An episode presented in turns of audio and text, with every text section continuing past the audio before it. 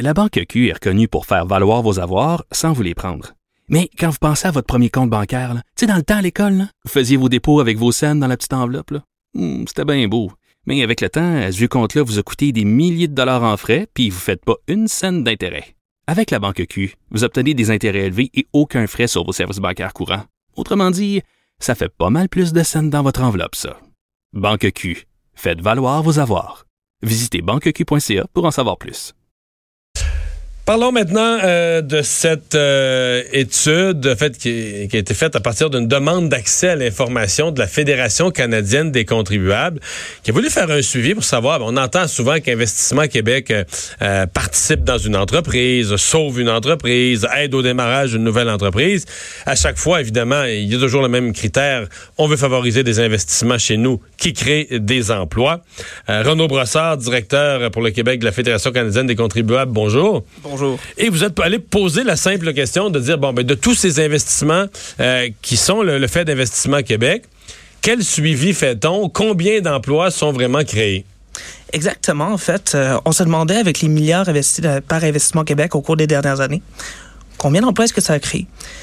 Malheureusement, Investissement Québec ne fait aucun suivi. En fait, les seuls, les seuls emplois qui peuvent nous confirmer avoir créé, c'est ceux des 500 fonctionnaires qui travaillent.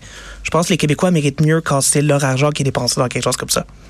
Donc, Investissement Québec comme tel n'a pas une politique, mettons, six mois après, un an après, un an et demi, de vérifier le nombre d'emplois, le nombre de nouveaux emplois. Pour une entreprise existante où on fait une phase d'expansion, il faut vérifier le nombre de nouveaux emplois.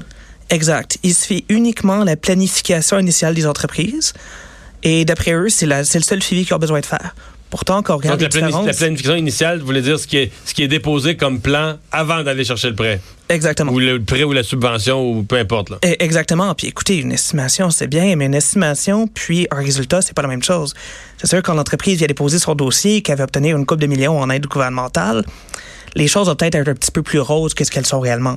Puis on a pu le voir au fédéral d'ailleurs. Il y a, euh, il y a quelques mois, c'est Black Law Supporter à Ottawa qui, euh, qui sortait un dossier sur le Fonds d'innovation stratégique. Et ce fonds-là d'un milliard devait créer 57 000 emplois et on a uniquement créé 6 000. Malheureusement, au Québec, on n'est pas en mesure de faire le même exercice puisque Investissement Québec n'est pas en mesure de nous dire combien d'emplois ils ont créé. Mmh. Donc, euh, comment euh, vous avez fait une demande carrément d'accès à l'information Vous avez dit bon, euh, on voudrait savoir pour l'ensemble des investissements d'Investissement de, Québec quels sont les emplois créés? comment on vous a répondu ça? Ben, initialement, on, notre demande était pour demander le nombre d'emplois réels versus le nombre d'emplois estimés donc le nombre d'emplois réellement créés, pour la dernière année disponible. Ils nous ont envoyé les, les pages avec le nombre d'emplois estimés. Je mais me pas, dis, le pas, le résultat. Pas le résultat, mais je me dis, écoutez, c'est peut-être qu'ils ont mal compris la demande. Fait que je, je, les ai téléphonés. Ça a pris plusieurs jours pour essayer de rentrer en contact avec eux. Ils ont finalement retourné un appel, peut-être huit jours après, pour me dire, ben, écoutez, euh, c'était pas une erreur. On a bien compris. Euh, on ne fait aucun suivi par rapport au nombre d'emplois réels qui créent. On ne demande pas ça aux entreprises. On regarde pas ça. Il n'y a pas de test par rapport à ça. Et c'est pas dans nos plans de commencer à le faire non plus. Je pense que c'est un peu aberrant considérant que le gouvernement veut remettre un autre milliard et demi dans l'investissement au Québec. Puis qu'en même temps, on n'est même pas en mesure de regarder quelle est la vraie efficacité des investissements que. Est-ce que vous, vous avez des doutes sur l'efficacité? Ben, j'ai énormément de doutes sur l'efficacité. Comme je vous disais déjà avec le fédéral, c'est sûr, fédéral et provincial, c'est pas la même chose, mais avec le fédéral, cet exemple-là nous permet déjà de douter sur l'efficacité. Vous êtes au fédéral, c'était un, un, programme qui devait créer, qui investissait dans des entreprises qui devaient créer 56 000 emplois. Puis en ont créé 6 600 uniquement. J'aimerais voir par rapport à ça, est-ce que Investissement Québec a des meilleurs résultats?